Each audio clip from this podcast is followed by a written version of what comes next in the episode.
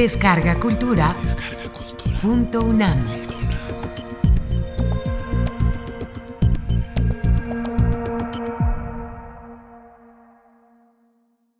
Sobre el desengaño del hombre. Conferencia impartida por el doctor Antonio Saborit el 21 de mayo de 2014 en el Instituto de Investigaciones Históricas. Dentro del ciclo de conferencias, El historiador frente a la historia, 2014. Temas del siglo XX. Voy a hablar de un, de un trabajo que concluí en el 12, que entregué el año pasado para su consideración y está en prensa. Fue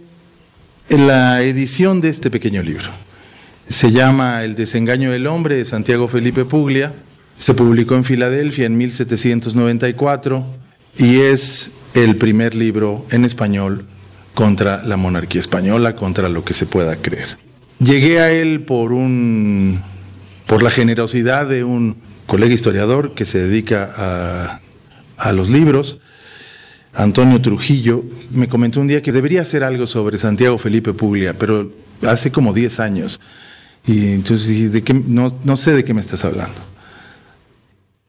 Y me dijo, El desengaño del hombre es un libro que hay que recuperar. Capítulo 2, Enrique Fuentes, que no sabe fallar, ustedes lo deben conocer, me consiguió este ejemplar y lo que hice fue transcribirlo yo mismo y luego ponerme a estudiar.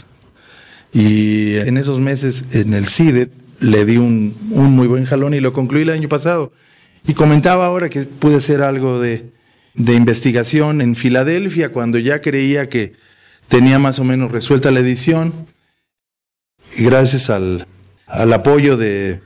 de Inés Herrera, entonces directora de estudios históricos, pude lanzarme una semana a Library Company de Filadelfia y al archivo que está pegadito a la Library Company y redondear este trabajo. Dice así, algún tiempo firmó como James Quicksilver, pues al final del siglo XVIII era costumbre en Estados Unidos de América que los caballeros metidos escritores navegaran sobre la tinta de la cosa pública, no solo en la persona de un seudónimo cualquiera, sino con el que ellos mismos creían el más adecuado al temperamento y desempeños propios. Filopatrio fue un hombre de guerra muy socorrido en las dos Américas a lo largo del siglo de las luces, y al menos lo compartieron Benjamin Franklin en Filadelfia y José Antonio de Alzate en la Ciudad de México. El propio Franklin, muerto en 1790, usó sus seudónimos al escribir sarcásticamente sobre las medidas del gobierno inglés o cuando emprendía la vindicación de América. El escritor inglés William Cobbett inmortalizó su temporada en la ciudad de Filadelfia como Peter Porcupine. El caso es que el James surgió de su nombre en español, Santiago, y Quicksilver de la traducción al inglés de la voz azogue, la cual para el diccionario de autoridades valía metafóricamente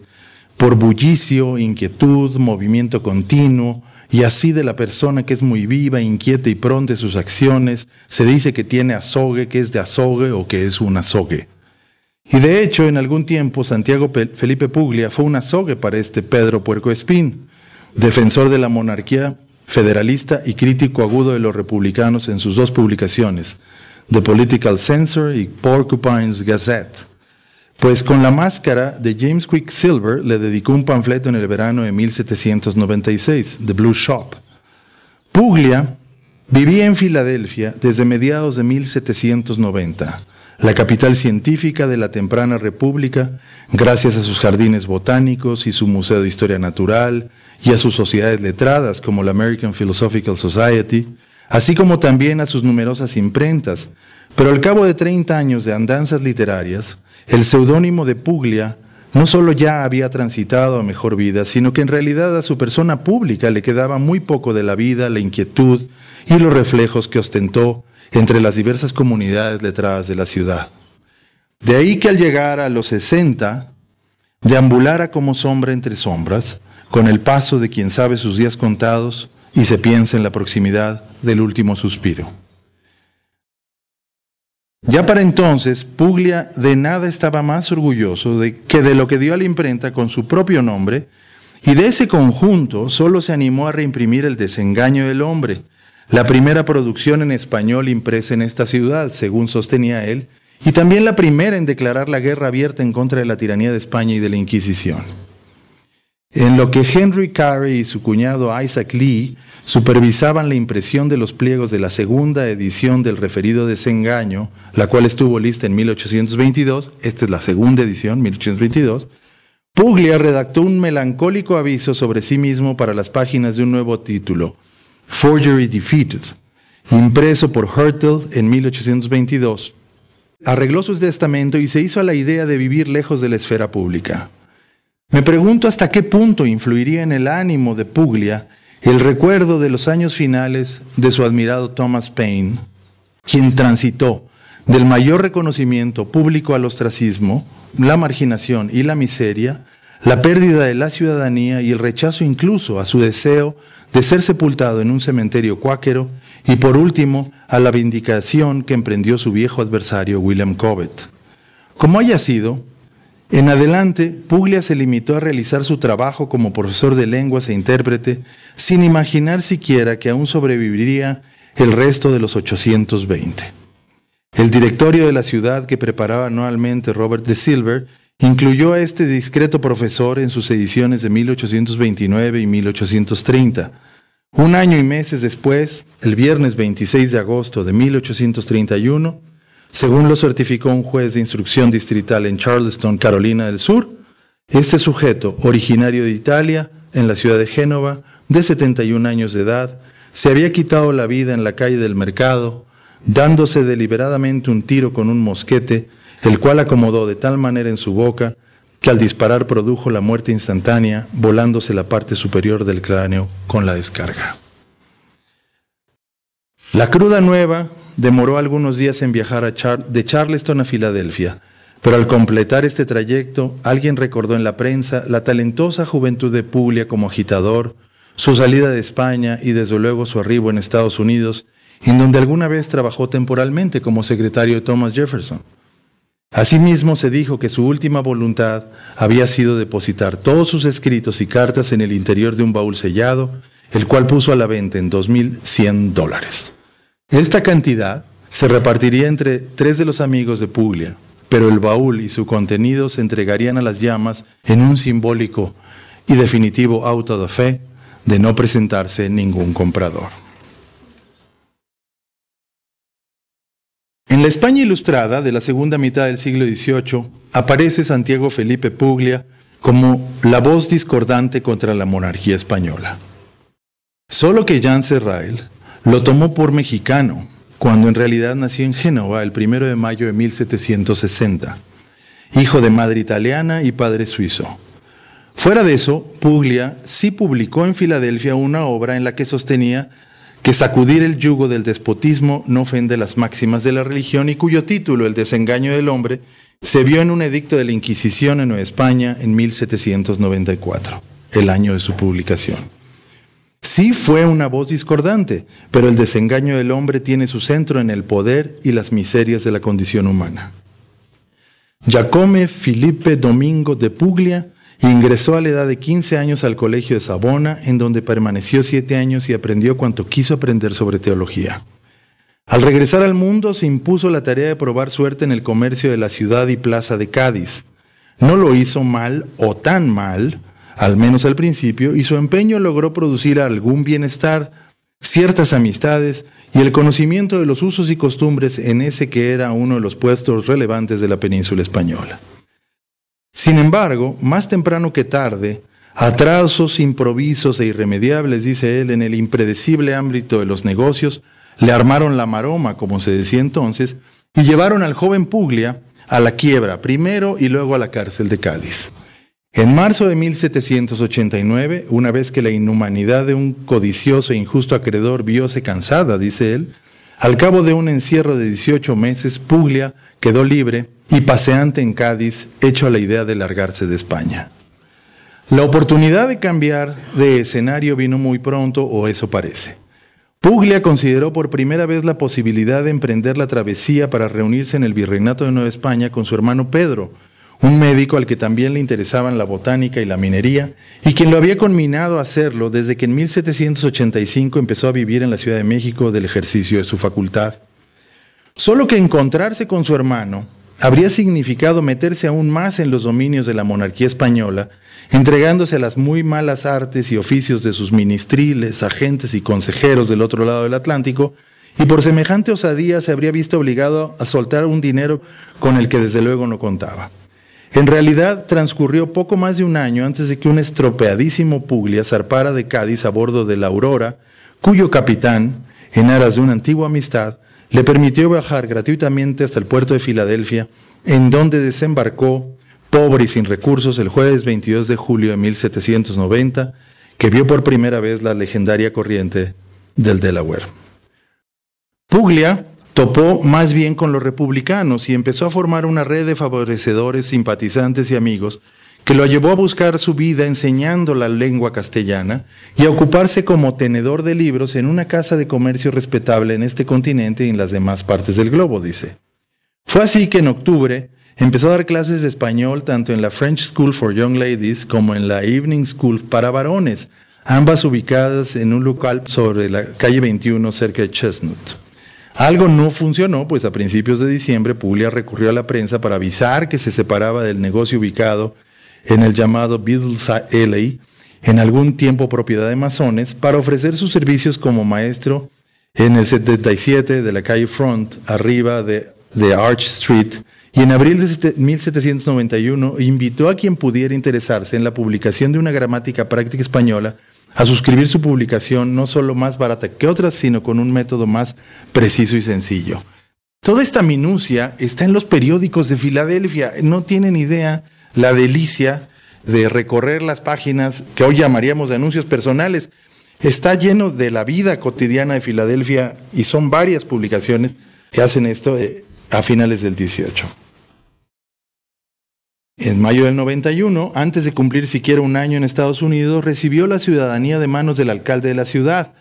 Veterano de la Guerra de Independencia de Estados Unidos, además de un miembro muy activo en su Congreso Constituyente, y acaso por estos mismos días empezó a formar el manuscrito que más adelante tituló El desengaño del hombre.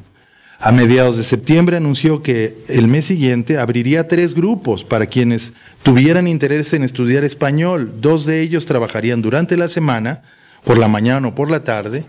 y el tercero sesionaría ahí mismo los sábados de 7 a 9 de la noche en su casa en eh, South Front Street y en él se ofrecería mejorar el dominio de la lengua por medio de la conversación. A mediados de 92, teniendo bastantes discípulos y además sus obligaciones como tenedor de libros, Puglia obtuvo el certificado como intérprete de la lengua castellana en la comunidad de Pensilvania y su nombre apareció entre un centenar más para que los ciudadanos de Filadelfia eligieran a quienes debían ocupar los cargos de presidente, gerente y tesorero de la compañía que abriría un canal entre los ríos Delaware y Shrillkill. Ya para entonces, Puglia vivía la ciudad como propia. Era blanco tanto de simpatías como de diferencias y se le veía recorrer las calles con su perro, un trasijado pointer que ese mismo año estuvo a punto de morir de manos de los mismos humanos que le sacaron un ojo, le abrieron la cabeza y fueron a tirarlo en un terreno baldío.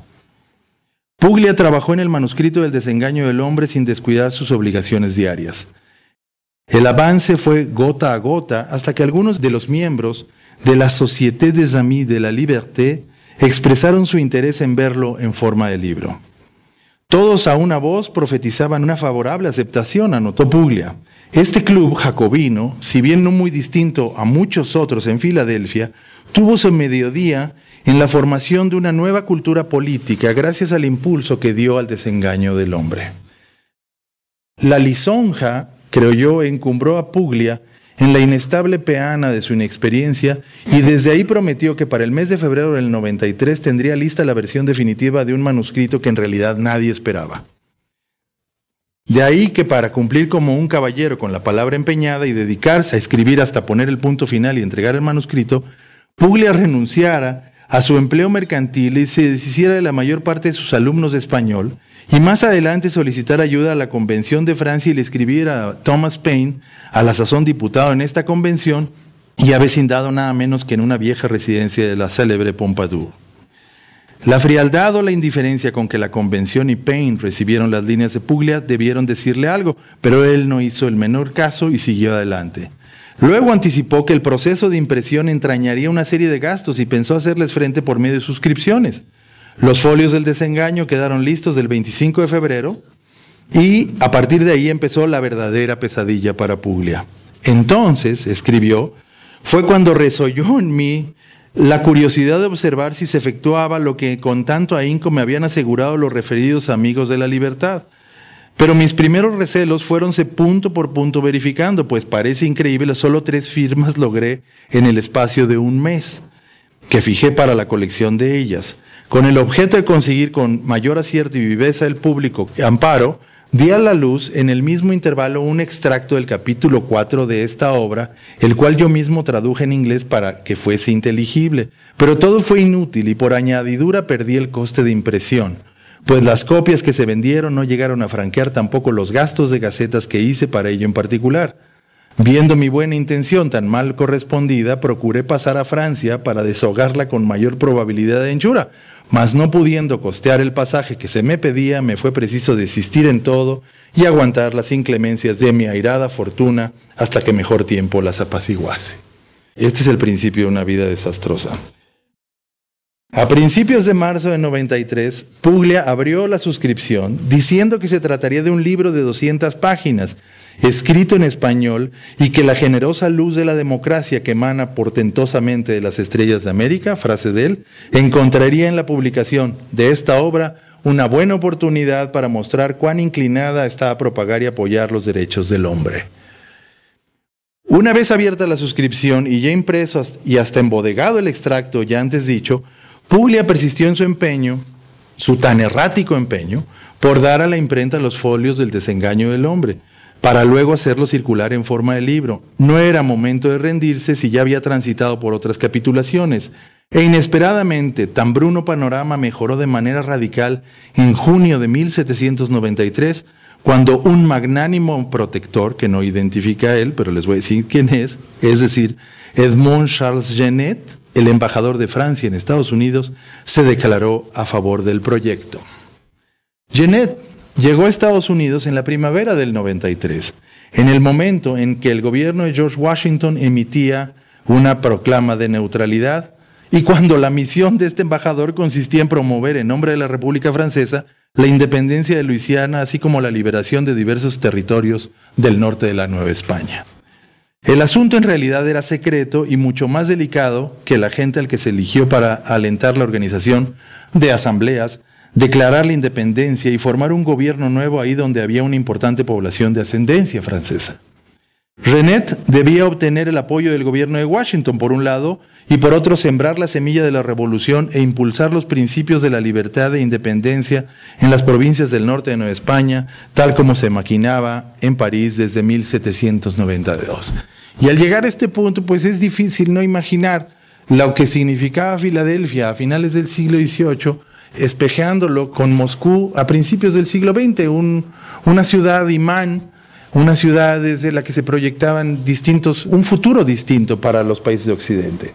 Pero esta es apenas la mitad del cuento. La otra mitad estaba guardada en la alforja en la que Renet llevaba los anticipos pecuniarios para financiar el espíritu jacobino en Filadelfia, así como para respaldar el proyecto de George Rogers Clark en torno a la captura de las ciudades de San Luis y Nueva Orleans, Pensacola, Santa Fe y el resto de Nuevo México a nombre de una liga independiente y revolucionaria del Mississippi. El caso es que la guerra entre Inglaterra y Francia, primero y casi enseguida entre España y Francia, lesionaron radicalmente el activismo del embajador Janet, quien quedó reducido a meras conspiraciones de salón en Filadelfia, hasta que solicitó su retiro el gobierno del presidente Washington. Un poco antes, Genet entró en tratos con Puglia, tal vez gracias a la mediación de Les Amis de la Liberté o de sus redes republicanas, y al instante de conocer el contenido del desengaño, vio la posibilidad de lanzar en un plazo relativamente corto una muy concreta ofensiva literaria contra la corona española, tan solo con financiar la impresión de este libelo antimonárquico, sin que eso fuera en detrimento de su secreta misión original en Estados Unidos. Un Puglia exultante anunció en la prensa que a pesar de todos los empeños del partido aristocrático por evitar que los ciudadanos de Estados Unidos respaldaran el desengaño del hombre, la suscripción se había completado exitosamente y el libro en breve saldría de las prensas. Dile mis finos agradecimientos, escribió Puglia sobre René, pues en realidad el embajador aliviaba del todo la angustia de su compromiso y concluí rehusando cualquier recompensa, dice Puglia, premio o donación que entendiese hacerme. La orden de impresión se otorgó al establecimiento de Childs y Swine, en cuya mesa de trabajo descansó el original del desengaño durante todo junio y buena parte de julio. Ya a punto de imprimir, estos impresores turnaron los folios a Bailey, a Francis Bailey. Veinte nuevos suscriptores se habían sumado a la vida futura del libro cuando su manuscrito llegó al domicilio de la empresa de Bailey. El proceso avanzó con mayor celeridad hasta que a fines de julio de 1793 la fiebre amarilla se instaló y causó estragos en Filadelfia. En ese triste espacio quedó de la ciudad casi solitaria, el comercio, manufacturas, etcétera, paradas, escribió Puglia, y encima de lo anterior, Bailey no se animó a reabrir su local sino hasta los últimos días de noviembre del 93, una vez que disminuyó el número de entierros. Ante este nuevo rezago, Puglia volvió a dejar cualquier otra ocupación, incluso remunerada, y solo porque a partir de diciembre se habilitó, dice él, como escritor medio impresor, los 500 ejemplares de la primera edición del Desengaño del Hombre estuvieron listos en febrero de 1794. Luego cuento en el estudio introductorio la pista de dos libros, cómo llegaron los dos primeros ejemplares a la Nueva España, la ruta que siguieron, cómo fue que llegaron al reemplazo de Revillagigedo, Branciforte, cómo él turnó a la Inquisición, cómo se emitió una prohibición formal en 1794, en fin, minuciosamente el tema. Y no es poca cosa, es 1794. Es un año muy interesante, como para tomarse en serio el desengaño del hombre de, de Puglia. Describo también las partes que integran el libro, me demoro en, la personalidad de sus contados, numerables suscriptores y salto cerca del final. El virrey Branciforte conoció el juicio del Santo Tribunal de la Inquisición sobre el libro de Puglia por el edicto fechado el viernes 24 de octubre de 94. Vean ustedes, el libro está impreso en febrero de 94 y en octubre ya había un, un edicto mismo que se pegó en las iglesias de la capital y más adelante reprodujo la Gaceta de México. Unos diez días después, el lunes 3 de noviembre, el virrey volvió a dirigirse a Manuel Godoy, duque de Alcudia, desde la ordenada Secretaría de Cámara que dejó Revillagigedo en el Real Palacio de la Ciudad de México, para informarle sobre el desengaño del hombre le dice, tomé mis providencias prontas y eficaces para impedir la introducción en este reino del libro execrable impreso en Filadelfia con el título Desengaño del hombre, y me pareció conveniente remitirlo a examen del Santo Oficio. En su vista expidió el tribunal el edicto que acompaño a vuestra excelencia el ejemplar adjunto, volviéndome el libro, que también incluyo para que vuestra excelencia se sirva a darle el destino, dirección que sea del soberano agrado de su majestad. Espero que no se introduzca en este reino por los puestos, costas y fronteras de las provincias del virreinato de mi cargo, y a fin de que suceda lo mismo por las respectivas a la Comandancia General Independiente, he pasado a su jefe, el mariscal de campo, don Pedro de Nave, el oficio de que es copia la adjunta. No obstante, los empeños de Branciforte, sin lugar a dudas acicateados por la atmósfera creada tras la decapitación de Luis XVI, y más que nada por el temor al contagio revolucionario en Nueva España, se supo oficialmente que hacia 1795 llegaron a circular cuatro ejemplares más del libro de Puglia en las ciudades de Campeche, Chicbul y San Diego Pichucalco, todas en la provincia y obispado de Yucatán, así como en la villa de Salamanca del opulento obispado de Michoacán. En Filadelfia, mientras tanto, la salida del desengaño en febrero de 94 no solo había dado a conocer que Puglia era autor de cuatro obras inéditas, La pena capital, El globo aerostático, Discurso sobre el sacramento de la penitencia y El cupido, sino que cuanto afirmaba en sus páginas a tal grado importaba a la misma corona española, que desde sus salas de gobierno se echó a andar un proceso formal ante el gobierno de Estados Unidos para que entregara a Puglia, como si se tratara de un códice extraviado.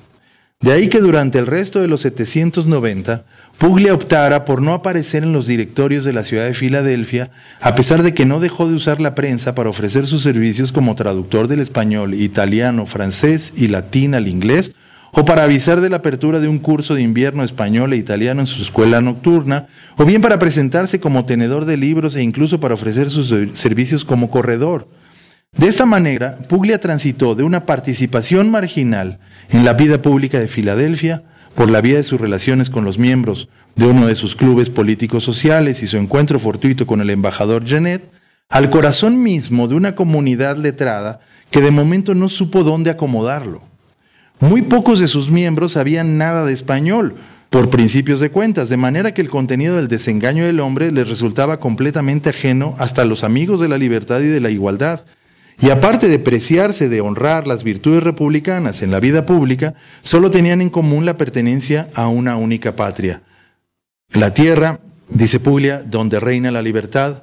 según decía el inmortal doctor Franklin. Esto lo cita Puglia en el desengaño. Este primer libro de Puglia, de haber circulado, con dificultad habría competido con el título más vendido en esa temporada, An Account of the Malignant Fever Lately Prevalent in Philadelphia, del editor Matthew Carey.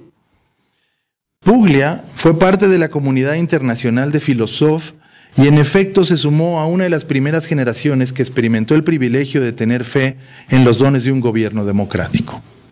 De estas dos vivencias, en todo ajenas a la ambición y su capacidad corruptora, surgió en 1795 el siguiente título de Puglia, el primero escrito en inglés, The Federal Politician, y acaso el que lo llevó aún más al centro del debate público en Estados Unidos al emprender una defensa del sistema federal. En enero de ese año, anunció la apertura de la suscripción, acaso por primera vez contó con el respaldo de un puñado de lectores, y en marzo les advirtió a los suscriptores que el manuscrito había crecido y que por tanto era preciso pagar algo más por la suscripción. Un año después, en el corazón de las intrigas de la elección presidencial de 1796, Puglia volvió a la arena de la polémica al enfrentar a uno de los críticos más acervos de la política republicana en la comunidad letrada de Filadelfia, el inglés William Cobbett, quien con la ayuda de federalistas pro-británicos había logrado montar una imprenta en la ciudad y dos publicaciones periódicas, las ya citadas The Political Censor y Porcupine's Gazette pero si no es cosa fácil entender el federalismo de un Cobbett que más bien pronto derivó hacia la defensa de la monarquía inglesa, lo cierto es que aún más ardua de explicar es la agudeza de su estilo y la dimensión de su popularidad. Ya para ese momento, Puglia se había alejado del taller de Francis y Robert Bailey para procurar las bondades del establecimiento de Moreau de Saint-Merci. De las prensas de este ciudadano francés, nacido en Martinica, avecindado en Filadelfia desde el 93, miembro activo de la American Philosophical Society, propietario de una imprenta y de una librería citas en la esquina de Front y Walnut, y por si fuera poco, autor de un diario en el que se consignó lo visto y oído en Filadelfia durante los cinco años que vivió ahí, de las prensas de Moreau de Saint Merci, entonces, en agosto de 96, salió el tercer título de Puglia, The Blue Shop. Lo firmó con su seudónimo, James Quicksilver, y al final de The Blue Shop prometió una suerte de secuela para el mes de septiembre, The Disappointment, or Peter Porcupine in London, a comedy in three acts. El desengaño o Pedro Puercoespín en Londres, una comedia en tres actos. Sin embargo, lo que en realidad salió fue un panfleto ilustrado con una caricatura, The Political Massacre, or Unexpected Observations on the Writings of Our Present Scribblers. La masacre política o bien observaciones inesperadas sobre los escritos de nuestros presentes escritorzuelos. Lo anterior poco añade a la singularidad del libelo de Puglia contra la monarquía española, sin duda, y sin embargo es preciso reconocer que el desengaño del hombre fue precisamente lo que le permitió integrarse con mayor facilidad al selecto grupo de clientes, visitantes y amigos del establecimiento de Moreau de San Merci, entre quienes destacaban, por ejemplo, el propio Cobbett, el vicepresidente John Adams, Charles Maurice de Talleyrand, la Rochefoucauld-Linacourt, autor del estudio que primero publicó en francés y luego tradujo el propio Moreau de Saint-Méry, Las prisiones de Filadelfia, Benjamin Franklin Bache, el ministro francés que sucedió al robespierrista Joseph Fauché, Pierre-Auguste Adet, el loco ejemplar de Andreas Everardus Van Bram, los biólogos Ambroise Palisot de Beauvoir y André Michaud, más un gran número de exiliados franceses. A esta academia de Letrán se sumó Puglia, Cobbett volvió a Inglaterra, viajó radical a Filadelfia y volvió conservador a Inglaterra y escribió un libro que es clásico en la literatura inglesa que se llama Paseos Rurales. Y es el libro que trae Graham Greene cuando entra a México por el norte en 1938 y va a escribir este libro que se llama Camino sin Ley. Es un libro muy interesante. El tema de las prisiones, debo detener en él. La prisión de Filadelfia fue una prisión modelo a finales del 18 y por eso era importante, muy importante. Llamó mucho la atención, era una, prisión diseñada y construida bajo un nuevo orden político y bajo una nueva idea del ser humano. Habrá que decir que varios años después viajará a Estados Unidos para ver esa prisión. Y si ustedes viajan hoy a Filadelfia, pueden visitar esa prisión. Ahora es un paseo turístico este espacio. El nuevo siglo trajo la firma de los acuerdos preliminares de la paz entre Inglaterra y Francia, lo que en Filadelfia despertó tales pasiones que una multitud enardecida destrozó tanto la casa habitación de Cobbett como su imprenta y librería al negarse a iluminar sus ventanas en honor de la paz. Cobbett lo vivió como una afrenta y, no, como ustedes oyen, no iluminó sus ventanas y le quemaron el negocio. El nuevo siglo asimismo impulsó a Puglia a ampliar sus intereses a otras áreas, toda vez que la firma de la paz, por la firma de la paz entre Francia e Inglaterra. Primero tradujo al inglés una obra atribuida al embajador español en Estados Unidos, Carlos Martínez de Irujo, Reflexiones sobre el comercio de España con sus colonias en América en tiempos de guerra. A finales de 1802, Puglia fue electo como maestro de la Logia 21 y más adelante se puso a investigar sobre las causas, síntomas y tratamientos del sarampión hasta formar un manuscrito de cerca de 50 folios que remitió en febrero de 5, 1805 al vicepresidente de la Sociedad Médica de Pensilvania, a saber lo que este último pensaría de esta aportación, pues no menciona a Puglia en su autobiografía. En el verano de 5, Puglia zarpó a bordo del Maryland y en el transcurso de los dos años y medio que duró la travesía, visitó Chile, Perú, México, California y las islas del Pacífico. A su regreso, en la primavera de 1808, y tras instalarse nuevamente en Filadelfia, Puglia le envió a Jefferson el manuscrito de su obra de teatro The Embargo.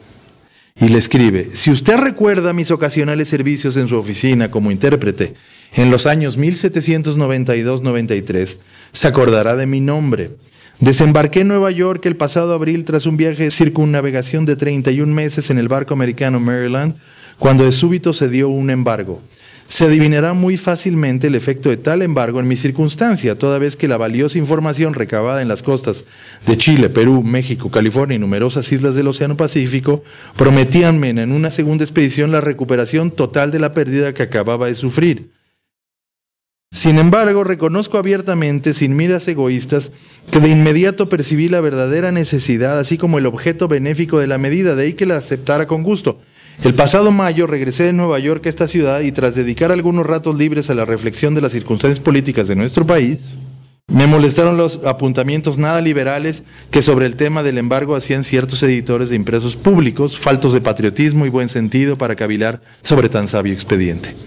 Como ciertos prejuicios vulgares pueden despertar y animarse gracias a los empeños del partido opositor, pensé que algo se podría hacer para prevenir o al menos para debilitar esta malvada tendencia. Un razonamiento serio sobre el tema me pareció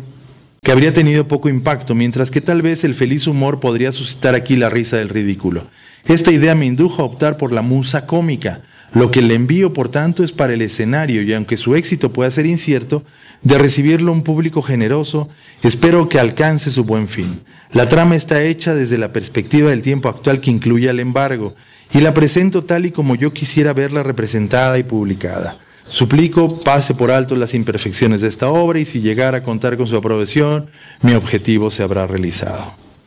Jefferson agradeció el envío, el cual no era sino una apología del acta de embargo que desde la presidencia promovió el propio Jefferson en defensa del comercio del país y de su neutralidad en la guerra de Gran Bretaña y Francia. Incluso llegó a comentar que se leía con placer de embargo, lo cual no fue argumento para que el productor William Warren se animara a montarla en Filadelfia. Puglia rara vez abandonó el estudio de las ciencias morales en donde se ubicaba la actividad política y por ese camino se probó hasta como arbitrista. Nada más común. Raro es el inclín de Puglia por el teatro satírico como arma de persuasión política, pero ni así se interesó Warren en otra de sus piezas, The Complete Disappointment. Un año después, Puglia deambulaba por Filadelfia con un modesto cargo en el Departamento de Salud de Filadelfia, inspector sanitario en Carter's Alley. Y al parecer de aquí dio el salto a inspector sanitario del puerto de Filadelfia, por lo que se lee en un brutal ataque anónimo que lo llama rey de la ignorancia, además de aventurero italiano o saboyano. Esta es más o menos la, la desventurada vida de Santiago Felipe Puglia. ¿A quién se le ocurre publicar un libro en español donde nadie habla español? Santiago Felipe Puglia. Entonces, tenemos una parte que me salté del estudio, que son dos ejemplares, uno de los cuales llega hasta España, hasta la península, y luego tenemos noticia de cuatro ejemplares más, tres en el sureste y uno más en el Bajío. Y creo que hay un quinto. Y este quinto me gusta mucho. Y con esto acabo. Los hombres son como los libros, escribió José Joaquín Fernández de Lizardi en El Periquillo Sarmiento. Ya sabéis que no hay libro tan malo que no tenga algo bueno. Así los hombres. No hay uno tan perverso que tal vez no tenga algunos buenos sentimientos, y en esta inteligencia el mayor pecador, el más relajado y libertino, puede darnos un consejo sano y edificante. Este pasaje, escrito y publicado en 1816, viene a cuento porque es muy posible que entonces, 20 años después de la denuncia que hoy permite ubicar un ejemplar del desengaño del hombre en una de las villas del Obispado de Michoacán, llegara a manos de Fernández de Lizardi otro de los ejemplares que pagó la alforja del embajador francés Edmond Charles Genet.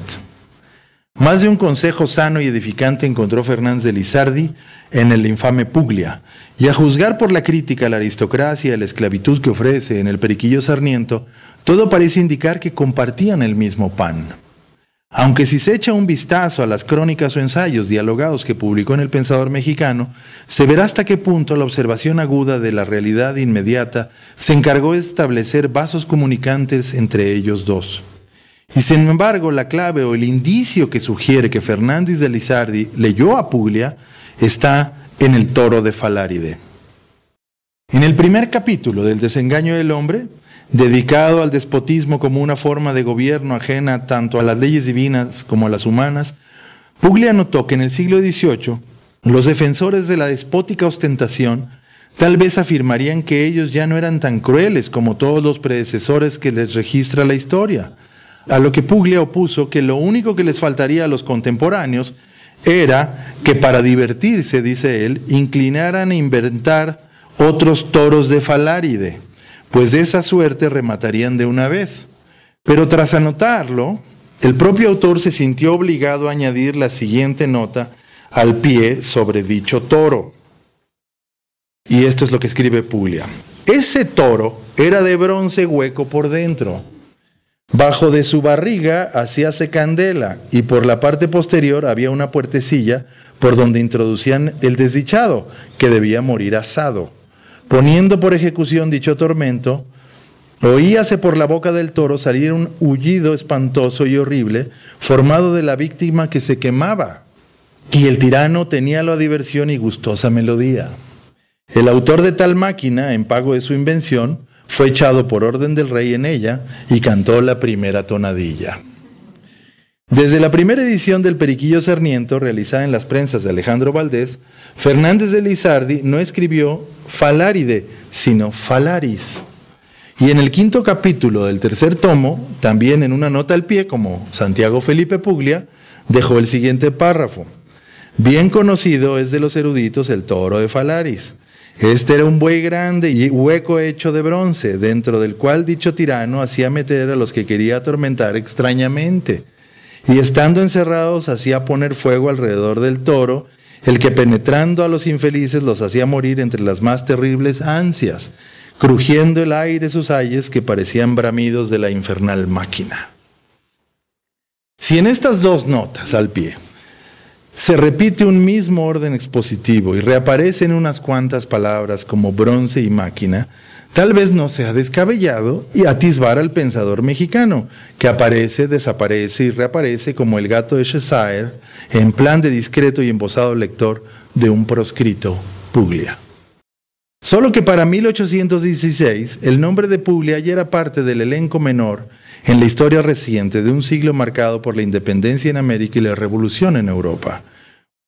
Una anécdota bibliográfica y antimonárquica vinculada a otro de los edictos fulminantes del Santo Oficio, un secreto depositado cautelosamente en la escribanía privada del autor del Periquillo Sarmiento.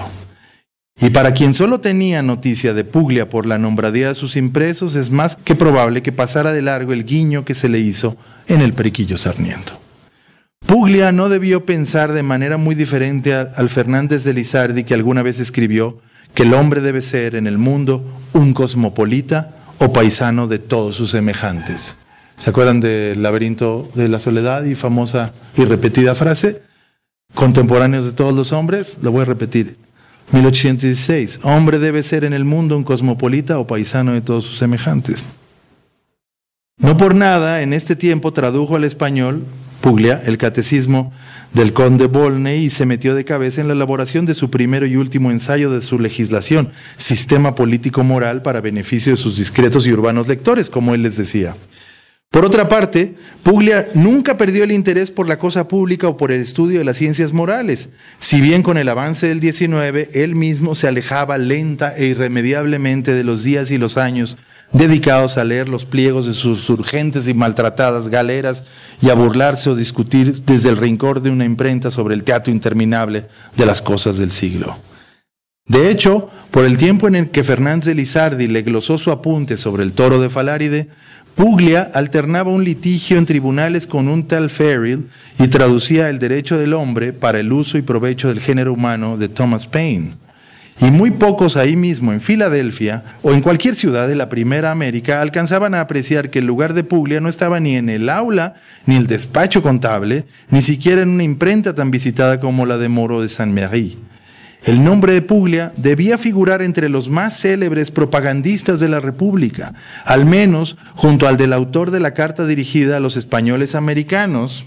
Juan Pablo Vizcardo y Guzmán, y desde luego que también entre los primeros publicistas que escribieron en español para impulsar la causa de la independencia de la América española. Pero ya desde entonces esto no se dio así. Merle Simon sostiene que el culpable de que el desengaño del hombre no tuviera el impacto que buscaba Puglia fue el propio Edmond Charles Genet, el embajador francés, aun cuando él sufragó los gastos de impresión del libro. Y apunta Simons, el historiador de la independencia y del papel de la palabra impresa en la lucha armada no puede evitar preguntarse cuál habría sido el efecto del inflamatorio libro de Puglia, si Genet hubiera tenido más éxito en sus planes por apoyar la incursión militar de George Rogers Clark y los suyos en contra de los españoles en Luisiana, y en consecuencia el desengaño del hombre hubiera caído en manos de un número considerable de electores en Nueva España y el resto de América Española, que fue lo que no sucedió. Tal vez no haya manera de saberlo por encima de cualquier duda, apunto yo. Se diría que el aquietamiento de Puglia fue obra de diversas paradojas. En primer lugar, y ya voy a acabar, los primeros lectores del desengaño del hombre no fueron los que él imaginaba al principio de sus empeños en Filadelfia, por lo que sus observaciones sobre el despotismo, en lugar de llegar a los ojos de los americanos del sur, las más de las veces quedaron uncidas a la escarapela de los republicanos con su inclín por Francia, o bien al lazo de los federalistas simpatizantes de Inglaterra. Y con esto solo se sugiere que el volumen en octavo a duras penas logró salir de Filadelfia. En segundo lugar, Puglia nunca logró hacerse una idea ni clara ni precisa del alcance de sus páginas al sur de Estados Unidos,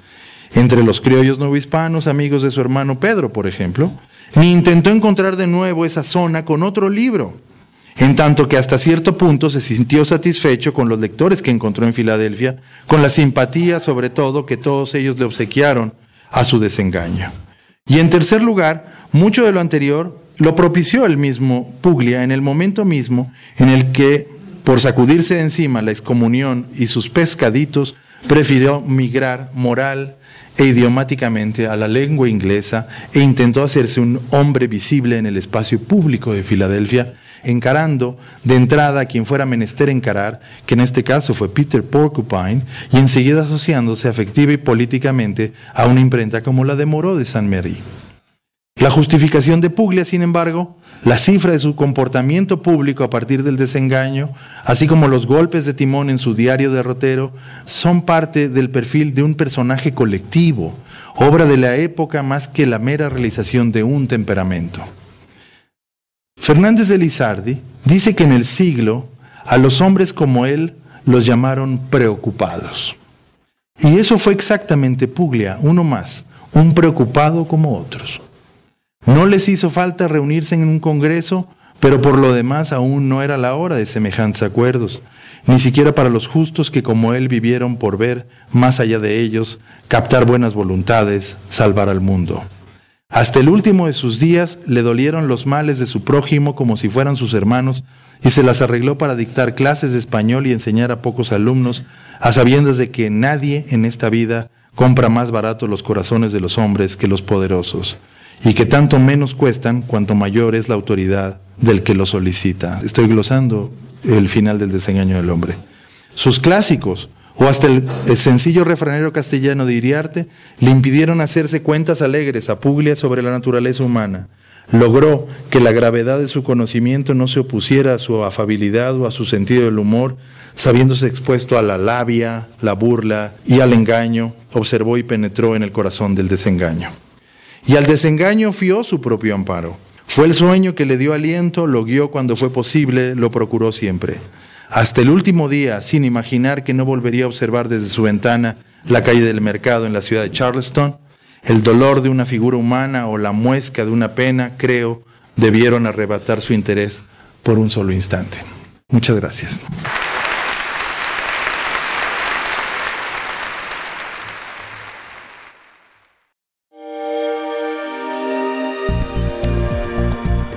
Descarga Cultura. Descarga cultura. Punto UNAM.